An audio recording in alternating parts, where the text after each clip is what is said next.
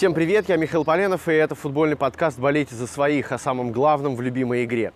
Не знаю, как для вас, а для меня главное событие чемпионата Европы уже состоялось.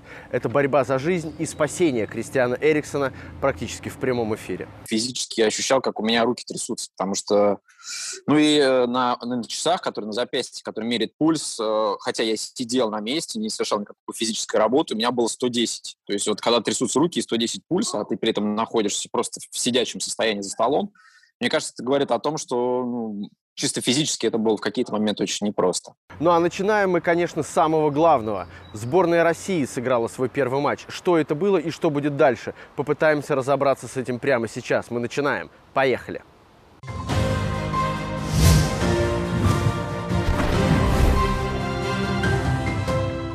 Константин Генич присоединяется к подкасту с разговором о чисто футбольных вещах. Кость, э, приветствую тебя. А, скажи, пожалуйста, что для тебя означает вот этот переход на игру в четыре защитника? С чего вдруг? И какие это нам проблемы принесло с самого начала?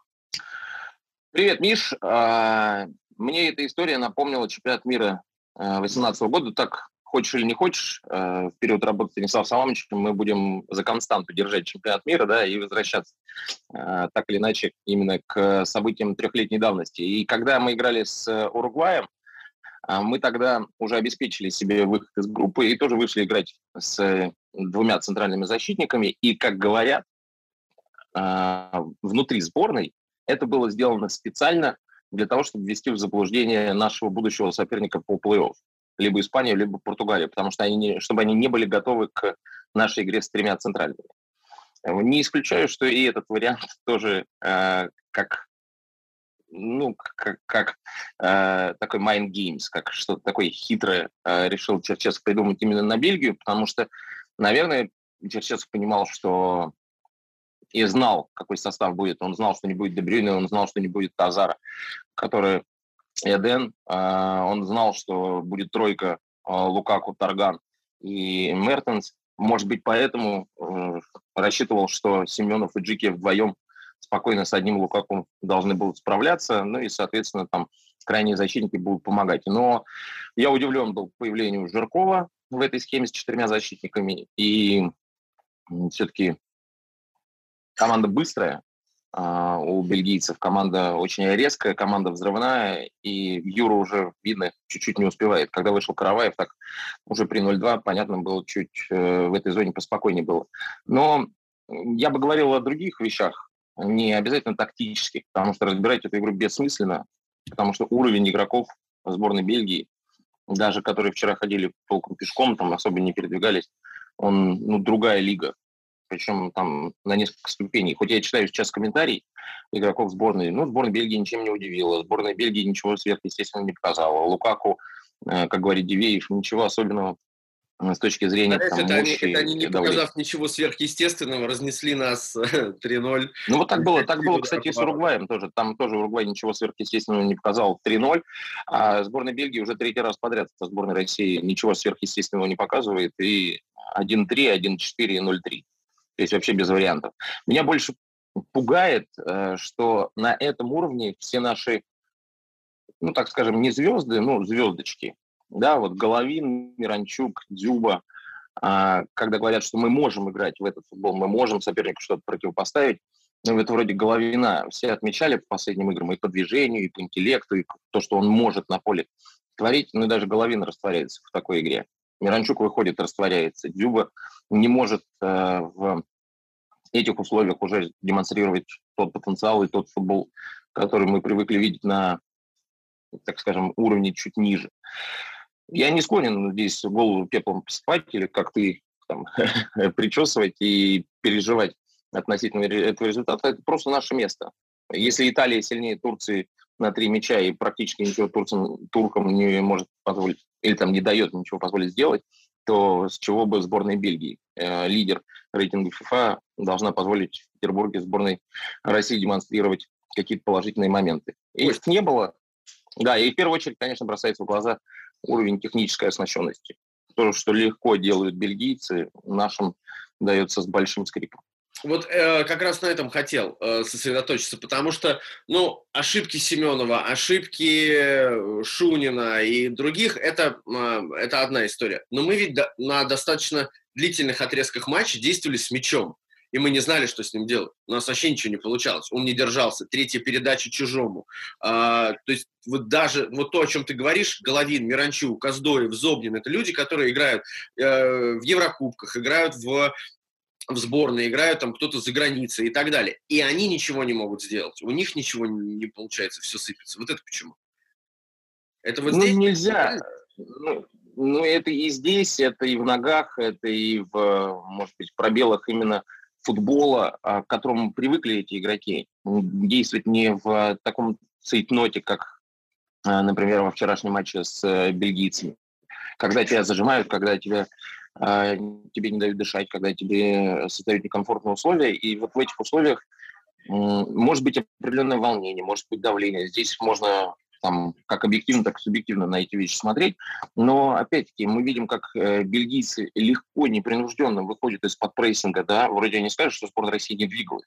Они двигались, они старались создавать а, неприятные ситуации для бельгийцев. Ну, как легко, через пас, через подстройку, через передачи они выходят, потому что они к этому привыкли. И мы вчера с Рашидом Рахимовым как раз обсуждали, а, почему такие пробелы в технической оснащенности.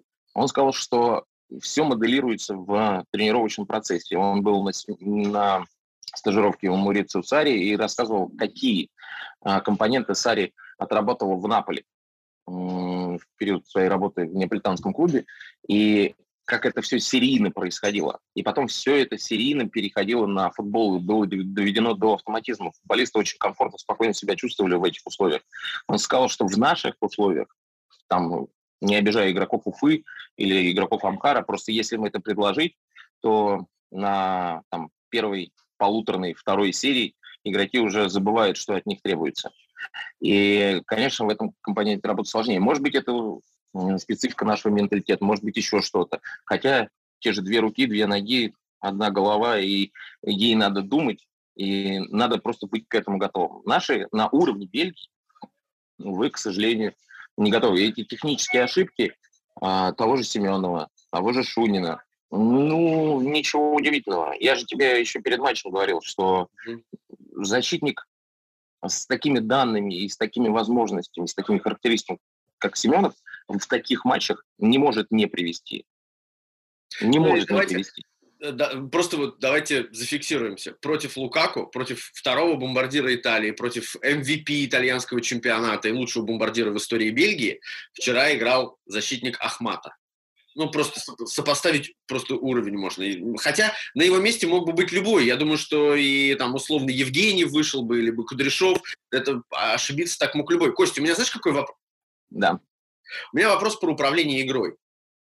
Потому что пять замен Черчесов сделал, наверное, минут за 25 уже, да, до конца игры, когда вышли Миранчук а, и, напомню, и Мухин. И угу. мы лишили себя. Понятно, что у нас было две вынужденные замены. Но вот выход Мухина мне не был очень уж э, понятен. Выход Миранчука, да, но придержать еще одну замену, может быть, для того, чтобы выпустить еще одного нападающего в концовке, навал и так далее, больше давить, давить, кидать. Но почему-то все замены были сделаны раньше, и зачем-то вышел Мухин. Ты можешь это объяснить?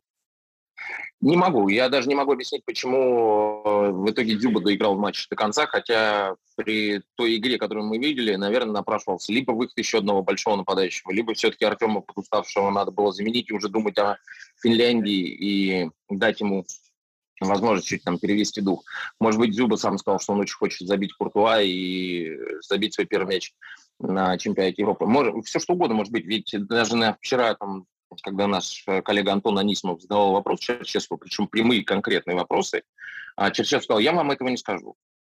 А, это я вам не скажу или скажу позже. А почему, а, как тебе вот. кажется, он об этом не хочет говорить? Потому что он боится, он не хочет признавать ошибки или что это? Или в разгар турнира? И, и то, да, и то, и другое. Я думаю, что у него в голове а, и на языке вертится очень много, ну, в голове очень много мыслей, а на языке вертится очень много слов, которые он хотел бы сказать негативные в адрес э, игроков, причем публично. Да, но пока он себя сдерживает, потому что э, Черчесов очень требовательный, максималист, очень амбициозный.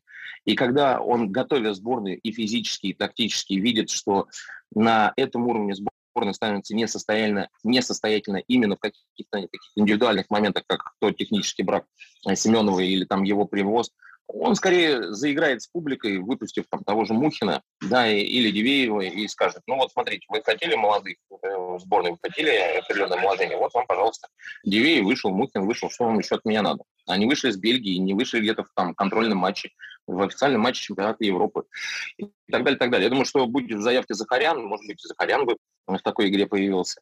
А управление игрой сложная штука с точки зрения понимания, что хочет добиться тренер. Вот вчерашняя обратная замена Черышева. Это Черышев просто не попал в игру, Черышев снова в сборной, не играя в Севилье толком, а потому что Черышев вспоминает 2018 год, э, Черышев, Черчесов вспоминает 2018 год и понимает, что Черышев тогда сыграл ну, так, таким козырем для сборной. Может быть, это и сейчас повторится, и мы видим травму. Кузяева выходит Черышев, не попадает абсолютно в игру, и обратная замена. Обратная замена для игрока сборной, ну, это не то чтобы приговор, но для... Это удар. Это удар. Это болезненно. Это можно провернуть с молодым мостовым, но с таким игроком, как Черышев, все-таки в вашем Реале, Валенсии, Реале, ну, это такой, знаешь, вызов. Вызов. И вот в этом контексте а, мне самому хотелось бы там, послушать Станислава Саламовича, почему он это делает чтобы как-то задеть игрока, чтобы как-то его дополнительно мотивировать, чтобы остальные увидели, что ну, нет, тут никаких авторитетов, вышел неудачный Черышев, и даже его заменим. Поэтому вчера и замены не сыграли, и ну, ничего не сыграло. Ничего не сыграло. Такая, такая, знаешь, вот после игры была такая безнадега, такая пустота.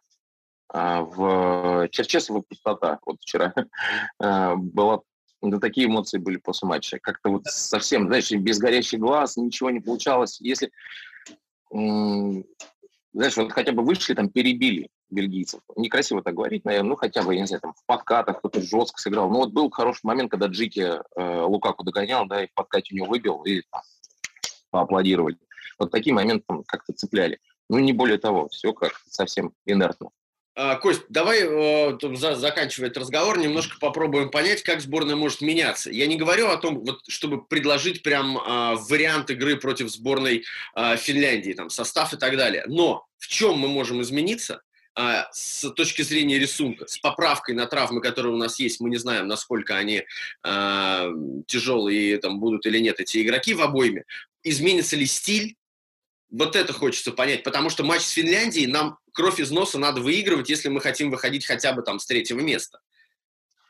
Я практически не сомневаюсь, что с точки зрения там настроя, желания, движения это будет совершенно другая игра. А здесь Черчесов за эти немногие дни, э, которые остались до матча с финнами, разумеется, проведет профилактическую работу и так команду Стержнево, я думаю, к этой встрече подготовит. Если говорить исключительно о футбольных тактических моментах, я думаю, что мы снова вернемся к схеме с тремя центральными защитниками, но понятно, что будет чуть-чуть перегруппирован функционал игроков. Баринов, если будет играть третьего центрального, то мы увидим это э, вариантом игры с Болгарией, когда Баринов высоко поднимался. Болгары будут играть, или там финны будут играть примерно так же, как болгары. Мы смотрели вчера Дания, Финляндия, ну, они один раз в центр поля перешли, и один удар нанесли, и гол забили и все, и выиграли 1-0, а все остальное это только Дания атаковала. И та же самая история будет и в Санкт-Петербурге. Может быть, финны хорошо отметят э, первую победу в истории Евро, и в этом тоже наш определенный Финны, кстати, шанс. А если... гулять. Да, и если есть серьезно, то, конечно, с учетом насыщенности игроков финской сборной на своей половине поля, здесь особую роль э, должны сыграть крайние защитники Караваев, если он появится. Я думаю, что, скорее всего, он появится. И Фернандес. Это должен игрок нестандартный, интересный, с э, ходами э, и хорошей техникой. Миранчук с Головиным должны играть в середине вместе, потому что вот таких включений на скорости, на свободном пространстве, как, например, может сделать Кузяев, я думаю, что с финнами будет гораздо меньше. Здесь вот в плотной игре надо уметь в этом цейтноте э, распоряжаться правильным мячом. Я думаю, что вот с тактической точки зрения и добавление э, Баринова туда, в, в тройке центральных защитников, повыше поднимаясь, Э, на половину поля соперника тоже может быть интересным ходом, потому что у Баринова хорошая передача. Но в первую очередь, конечно, мы чисто технически, я думаю, что на уровне с финнами, А, главное выйти на этот матч как вот на последний. Да, или, или даже не как на последний. Я даже не знаю, потому что с Испанией тяжело было на чемпионате мира игру сборной России смотреть. Там вымучивали, да, этот результат. А с Хорватией хоть и проиграли, но... Но играли в футбол. Памя... Да, но играли в футбол. И вот э, что здесь важнее на матч с финнами? Выйти поиграть в футбол или выйти умереть, добиться результата? А вот давай этот вопрос я думаю, что... Я, да, я думаю, что все-таки второй вариант. Если уж создать настроение, чтобы снова не попасть под огонь критики, негатива в интернете и где угодно. Да, сборной а, кровь из носу обязательно, неважно как, коряво, косо, с пенальти, как, я не знаю, с болгарами, с автоголом, с рикошетом, надо просто этот матч выиграть. Это очень важно. Если не выиграем, ну, ну, в общем, да, дальше будет, э, дальше будет тяжело. А, Константин Генич в подкасте «Болейте за своих». Кость, спасибо тебе. Хорошей записи коммент-шоу. Будем обязательно смотреть. Давай, спасибо, Миш, большое. Спасибо, до встречи. А, привет, Леша Спикизи. А, я сразу, можно тебе пожалуюсь? Привет. А, перед тем, как выслушаю твой с завистью рассказ о том, как ты побывал на матче Россия-Бельгия, я-то слег с ковидом. Кстати, я побывал в Петербурге, я вакцинирован, и меня это не уберегло. Так что будь там, пожалуйста, аккуратен. Все, надевай маску. Подожди, где она, где она? Черт. Нет, да слушай, ну, свои усы роскошные ты не должен сейчас спрятать. Скажи, пожалуйста, там все равно вокруг тебя никого нет. А, как это было? Как это выглядело? Ты был на матче по билету а, в ковидном смысле, вообще в антуражном. Что это было? Ты знаешь, э, я был немножко даже приятно удивлен, потому что я думал, что будет э, немного более сухая атмосфера, потому что я думал, что будет большая рассадка, то есть там много места будет между людьми из-за, опять же, э, всех ковидных, э, антиковидных ограничений. Но на самом деле атмосфера была достаточно живая.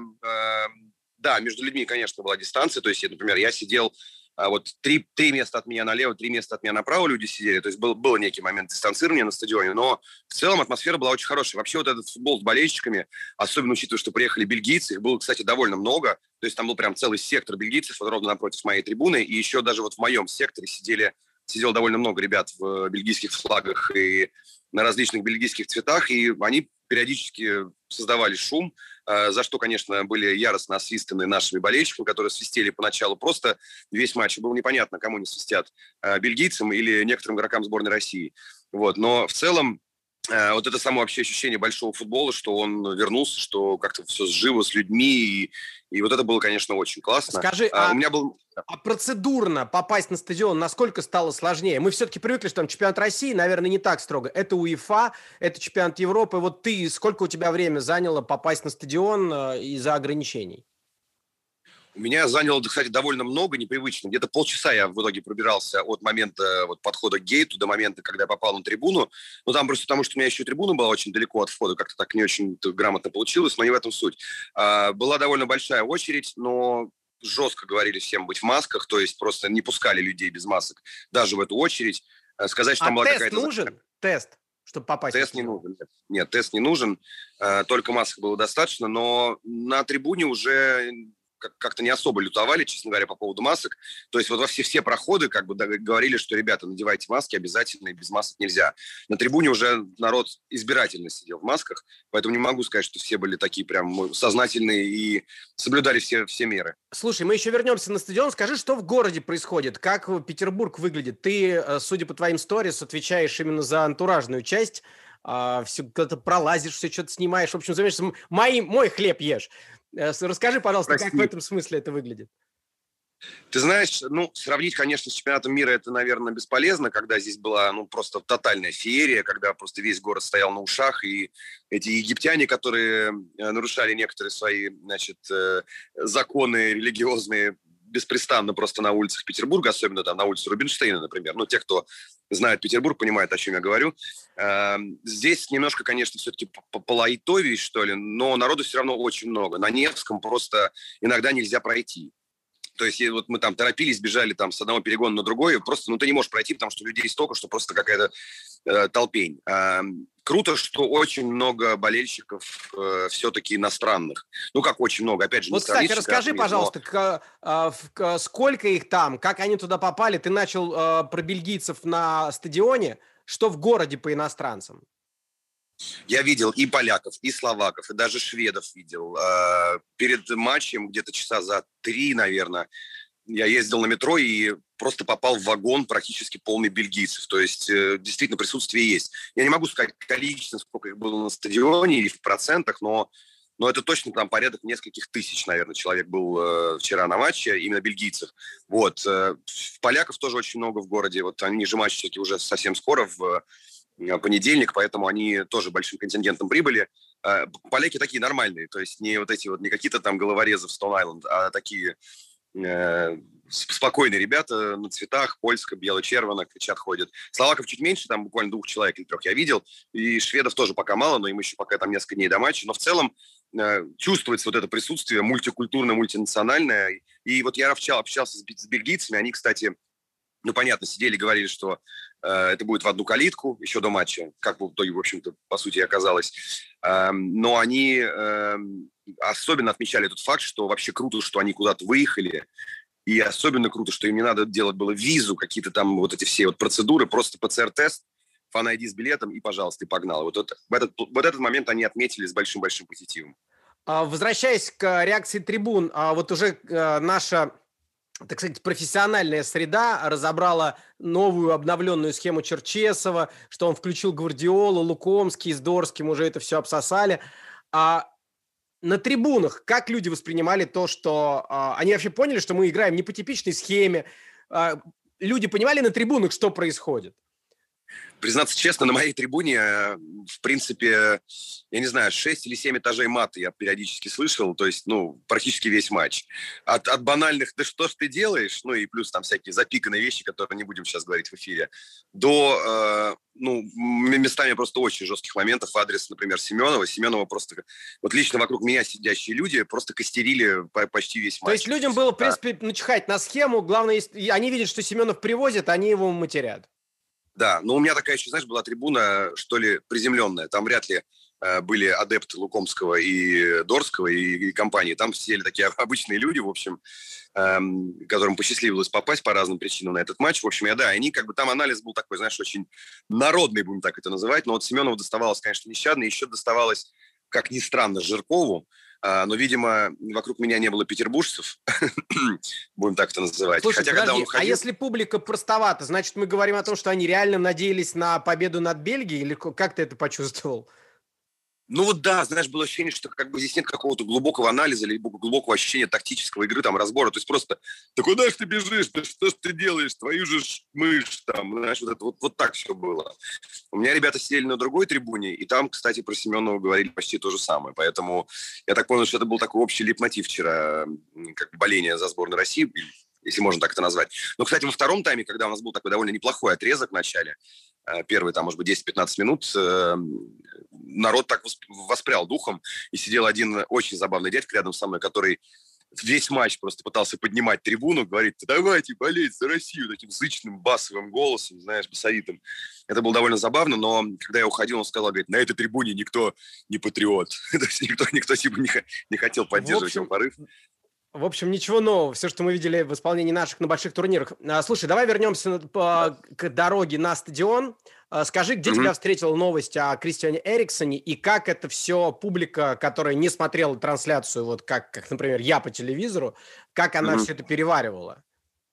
Нас эта новость э, с коллегами встретила в метро, мы ехали на матч уже, и получилось так, что мы, по, по сути, рассказали об этом вагону, и, конечно, был полный шок, то есть народ просто подходил, смотрел у нас на телефоне, что произошло, а, ну, полное оцепенение, и когда мы уже доехали до непосредственно стадиона, то есть все разговоры там уже у стадиона были только про Эриксон. То есть мы шли от метро «Зенит» через мост э, к, ко входу, и на мосту просто Эриксон, Эриксон, Эриксон, Эриксон, Эриксон. То есть действительно эта новость э, не оставила никого равнодушным, мы все просто абсолютно были, конечно, в шоке от того, что произошло. Ну, дай бог, чтобы у него все было нормально, вроде там, я так понимаю, ситуация нормализовалась на данный момент, и, конечно, не такое не, далеко не каждый день увидишь в футболе. И, конечно, все просто люди, так или иначе связаны с футболом, не могли на это не отреагировать. Лучи а здоровья теперь... Кристиану. Да, то, что случилось э, с Данией в смысле футбольном, поражение от Финляндии, а там тоже это не могли не обсуждать. Что нам, нам теперь что? У нас кто фаворит-то в группе? У нас разве может быть фаворит в этой группе? Это такая группа непредсказуемая, непонятная. Ну, как бы, знаешь, вот этот анализ, что называется on the ground, да, вот от, от людей, особенно после вчерашнего матча, он не поменялся с э, таким же анализом и от экспертов, и от людей до этого матча, что надо просто обыгрывать Финляндию сборной России. Если это получится, то есть как бы будет шанс, да, на выход, хоть какой-то.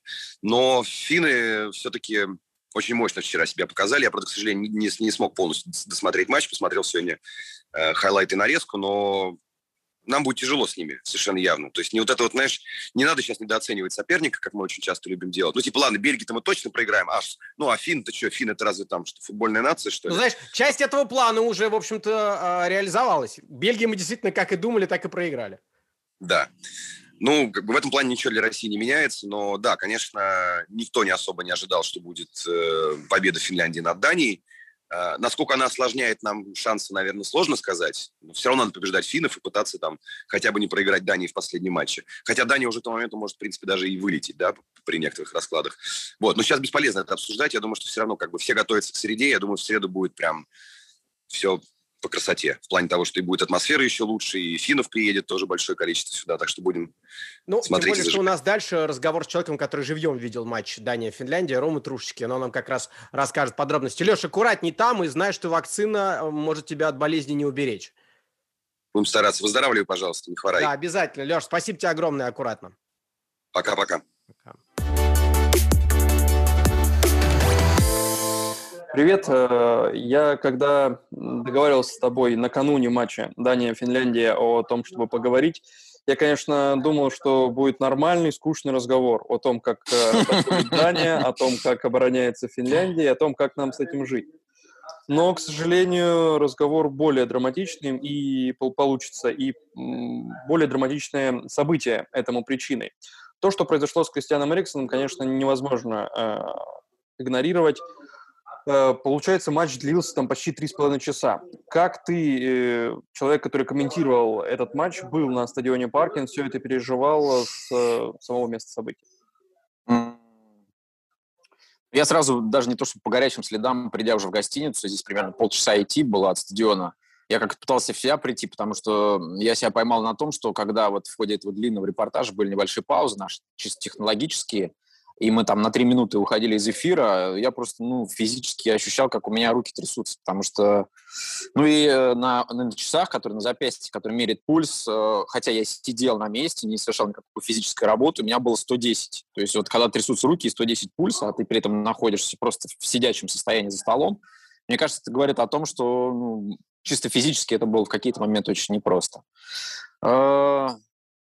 Ну, я не знаю, я попытался это, когда пришел, сформулировать в письменном виде у нас на сайте Матч ТВ.ру, и э, для меня самый простой в данном случае ответ э, и самый естественный, если так ничего не накручивать словесно на это все, такое, что ты просто как комментатор должен просто быть там и переживать все, пропускать через себя все, так же, как и они все, э, участники этого события, через себя это все пропускают. И ну, понятно, что я не мог переживать, к счастью, наверное, то, что переживал сам Кристиан Эриксон, но то, что переживают его партнеры, которые стояли там, едва сдерживая слезы, то, что переживали болельщики, которых я видел и вживую, которых я видел на крупных телевизионных планах, там тоже было все на грани просто слез и рыданий. И все то же самое было со мной. Я совершенно не думал, сколько длится эфир, сколько мне еще нужно в нем пробыть, что мне нужно говорить. Я просто как бы жил тем, чем жили люди, которые там находились. Вот и все. Вот. В итоге, когда я посмотрел на часы и понял, что вот сейчас э, игра будет объявлена и прикинул, сколько это продлится, я понял, что это продлится три с половиной часа. Если говорить о чисто там навыках телевизионных, то, ну, там, скажем, я комментирую параллельно с футболом еще керлинг, и в керлинге иногда бывают трехчасовые матчи. То есть чисто по, э, по, по рабочему, по технологически продержаться в эфире, что-то говорить в течение трех часов, это, ну, это совершенно как бы не то чтобы не проблема, но это нормально. Это нормально для всех нас, в этом нет сложности. Сложность была именно в том, чтобы в какой-то момент э, перестать быть параллельным с происходящим и начать быть чем-то отдельным, начать как что-то как-то самоутверждаться на фоне всего этого. Вот этого я не хотел, я всячески этого избегал. Ну, я просто старался быть искренним. Вот и все. Ром, а ты когда говоришь о том, что происходило вокруг, ты видел болельщиков, но вокруг тебя, ближе всего к тебе были журналисты, собственно, комментаторы других стран. Как они реагировали на все это, как они себя вели, потому что ну, реакции могут быть совершенно разные. И вот я, ты там сразу на тон ниже стал говорить, когда все это произошло, и в эту паузу я удивлялся, как ты сдерживаешься, то есть ни всхлипов, ничего не происходит. Мне кажется, у других э, комментаторов, у тех же нидерландских, о, нидерландских, датских комментаторов могли быть более эмоциональные какие-то реакции. Что происходило? Возможно, возможно. Э, сейчас э, из-за всех этих коронавирусных ограничений работа построена так на стадионе. Э, почти вся трибуна отдана, естественно, телекомментаторам, все располагаются по одному. То есть да-да. У всех есть отдельный стол, я прошу прощения, здесь технологические небольшие накладки, и, и, и у каждого есть свой отдельный стол, и каждый стол еще с трех сторон слева, право и спереди огорожен такой прозрачный, такой временный заслонкой, каким-то таким, как в аквариуме находишься. Uh-huh. И рядом со мной непосредственно был только один человек. Справа от меня сидел комментатор норвежского телевидения. И когда все это происходило, естественно, я смотрел на него и понимал, что он тоже в эфире. Он тоже что-то говорит. Естественно, я не слышал, но это не было как-то сверхэмоционально. Он что-то говорил. Оглядывался по сторонам, видел, что сверху, ну, снизу трудно разглядеть, а сверху тоже люди все на своих местах, все на своих позициях. И когда все это тянулось, длилось, когда диктор по стадиону несколько раз говорил, что Информация последует, информация последует, информация последует. Потом сказал, что информация последует 19.45 по местному времени. То есть это было первое а, объявление, в котором была какая-то конкретика. Я видел, что никто не расходился, все коллеги были на своих местах, на своих позициях, и даже когда нам пришлось в нашей запланированной трансляции, вот в нашем этом слоте, все-таки в конце концов попрощаться со зрителями, уйти, естественно, я оставался на месте, потому что я видел, что из трибун никто не расходится, люди ждут, хотя уже пошли сообщения, которые в итоге оказались какими-то, видимо, неправильными, преждевременными, о том, что матч перенесен на следующие сутки на 12 часов. Я понимал, что пока лучше не дергаться и доверять тому, что происходит вокруг тебя, то есть просто ждать. И в итоге получилось так, что через полчаса мы опять запустились, и была вот эта доигровка. А после матча ты с кем-то из коллег-комментаторов э, общался, перекидывался словами об этой ситуации? Да, как раз сообщался с э, вот этим норвежским коллегой с телеканала НОС или NOC, я не знаю, как правильно по-норвежски mm-hmm. это говорится, и он рассказал о случае, который ему тоже довелось комментировать, у них тоже была в норвежской лиге ситуация, когда футболисты, я, к сожалению, не могу сейчас вспомнить имени, он сказал, что у нас была ситуация, когда вот примерно в похожей, в похожей истории э, остановилось сердце у игрока, и его в итоге не удалось спасти. Вот тут дальше я уже не, не знаю, я не стал его расспрашивать, как э, вы в этой ситуации работали, может быть, он просто рассказывал об этом не как комментатор этой игры, но просто он был свидетелем, зритель, может быть, этой ситуации. Но э, такие ситуации бывают, к сожалению. И, кстати, мне еще болельщики напомнили уже потом, я увидел в интернете, что э, в те времена еще, когда мы показывали английский чемпионат, у меня был матч Тоттенхэм Болтон, в котором у Муамбы случилась похожая история. А, я помню, смотрел, э, да-да-да. Э, да, и это тоже выпало мне, но там тоже, к счастью, все обошлось.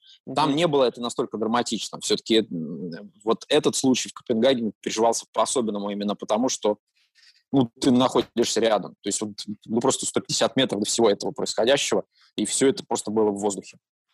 Если чуть в более, если возможно, вообще в этой ситуации в позитивную какую-то сторону повернуть, э, реакции болельщиков на трибунах и вот это вот единение, которое устроили финские и датские болельщики, э, как это воспринималось, насколько это было эмоционально на стадионе?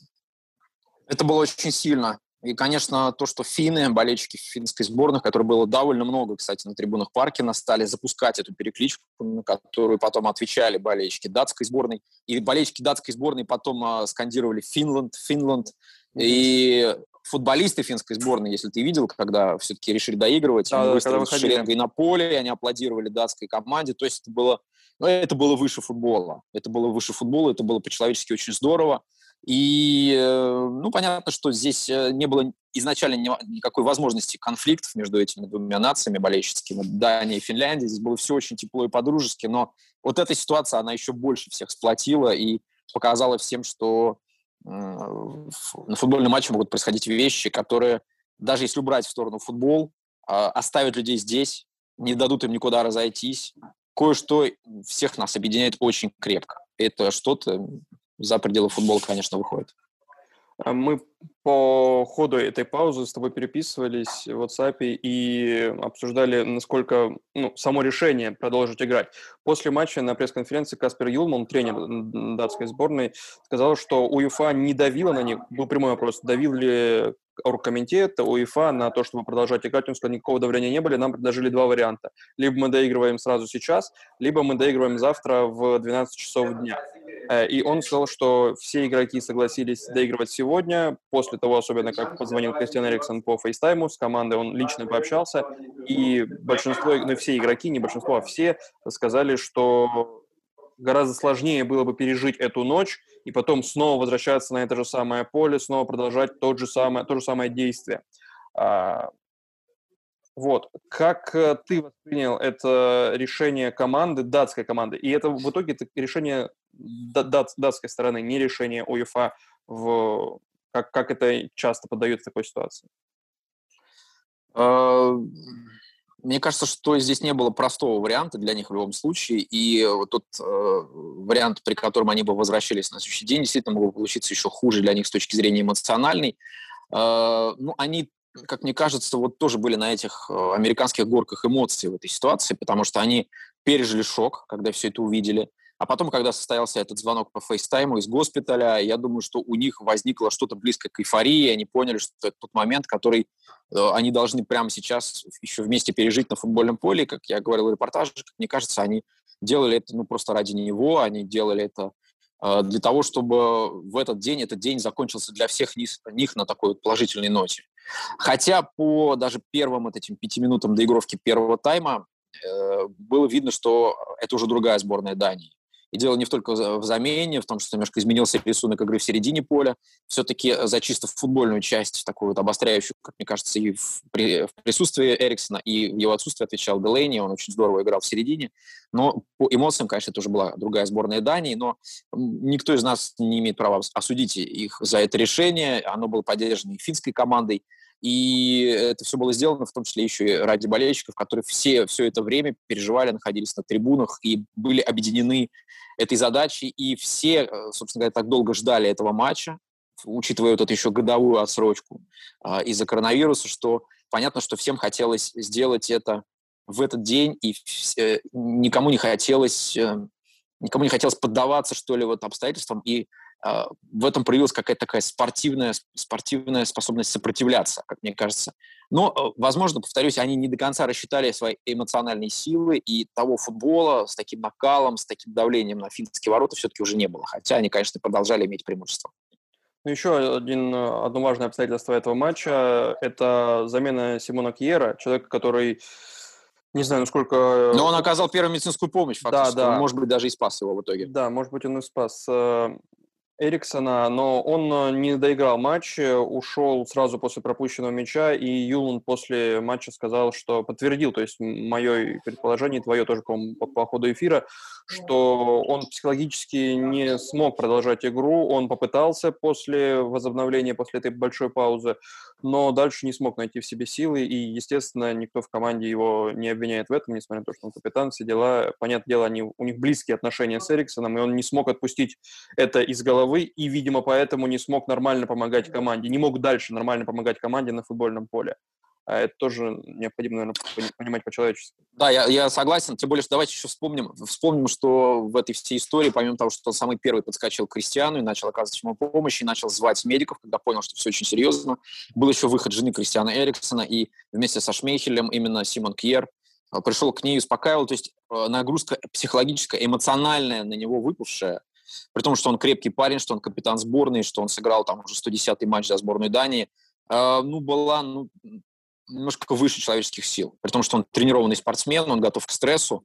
Но вы знаете, э, к таким стрессам ну, как, ну, как да, да, нет, здесь, мне кажется, это... это было действительно очень тяжело, и я думаю, что он вот в этом он проявил ответственность свою, когда да, он понял, да, да. что он не на 100% может отдаваться эмоционально по заряженности, по энергии этой игре, он понял, что, может быть, выйдет человек, который, будет, э, который сделает это, лучше, тем более, что здесь, уже переходя на чисто тактические э, инструменты, мы должны вспомнить, что вышел Яник Вестергор, третий номер, с своим ростом метр девяносто девять сантиметров, и играл фактически уже не центрального защитника, потому что в этой игре, где финны почти даже не контратаковали, по сути дела, не нужно было двух центральных защитников держать датчанам из своих ворот. Вестергор вышел, чтобы быть дополнительным столбом впереди. И это, так, это было еще в том числе, во вторую очередь, не в первую, но в том числе еще и тактическое перестроение в сборной Дании. Ну да, просто это тоже такой, по сути, как бы не парадоксально это не звучало, капитанский жест э, признать то, что ты будешь вредить команде, потому что не можешь полностью концентрироваться на игре. Да, умение себя оценить на, все, да. на 100%, умение на себя посмотреть со стороны и совершенно беспристрастно понять, э, что ты готов дать команде сегодня, а чего ты дать не готов. Как бы, как бы тебе не хотелось продолжать этот матч, все-таки чемпионат Европы. Если к футболу повернуть, 22 э, удара у сборной Дании, один момент у финнов. Как и предполагалось, собственно, финны оборонялись всей командой и создали свой единственный момент, и единственный момент они реализовали. А, только это был не Пуки, а Пахьянпалу. А так все предматчевые предположения, по сути, сбылись относительно сборной Финляндии. Понятное дело, что ситуация с Эриксоном, она очевидно сказалась и на результате, и на ходе, особенно второго тайма.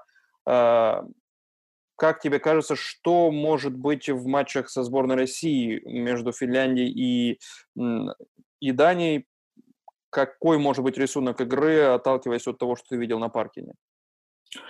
Я думаю, что финны, если мы говорим о них, э, они будут играть совершенно точно так же. Они играли так и в отборе. Э, они играли так сейчас в отборочных матчах первых э, чемпионата мира 22 года и в товарищеских встречах подготовительных. У них есть две схемы, которые базируются на трех центральных защитниках. И вариативность впереди как раз основана на подвижности двух фланговых, вингбеков так называемых. Сегодня мы не увидели еще и Пюри Сойри. В этой позиции может появиться и он очень быстрый игрок. И, естественно, два форварда, которые пытаются цепляться. Я в репортаже сравнивал э, их с рыбаками, которые могут просидеть всю ночь, закинув удочку и так не дождаться поклевки. А, у них был, они вытащили одну рыбу, но в первом тайме был еще все-таки один побег у Пуки, где он э, на первом шаге движения к мячу чуть оступился, и поэтому побег и, собственно, контроль над мячом зацепиться у него не вышел. А, ну вот э, это команда, которая умеет на 100% вложиться в один шанс. А, учитывая, что они при этом отбились от 22 ударов, как ты уже сказал, это, конечно, очень э, опасная ситуация. Вообще э, их победа слишком сложно все, как мне кажется, может закрутить в нашей группе. И сборная России при встрече с ними, уже в втором туре нам с ними предстоит увидеться, должна быть готова к тому, что эта команда выдержит все. Она выдержит 20 ударов, выдержит 30 ударов, у них в воротах есть э, человек, который привык, что в матчах Бундеслиги на его ворота высыпается целая авоська. Он совершенно не стрессует по этому поводу, Лукаш Градецкий. Они все выдерживают, у них хватает числа, чтобы обороняться. Они не паникуют и не комплексуют, э, что у них много и не получается впереди. Марко Каннерва тоже себя проявил как человек, который, несмотря ни на что, держал двух нападающих все это время. Ждал, у кого пойдет игра. У Похьян Палова отличие от Пуки, вообще не было поклевок до этого самого момента. Но в нужный момент он выскочил и через двух, через плечи вколотил этот мяч головой.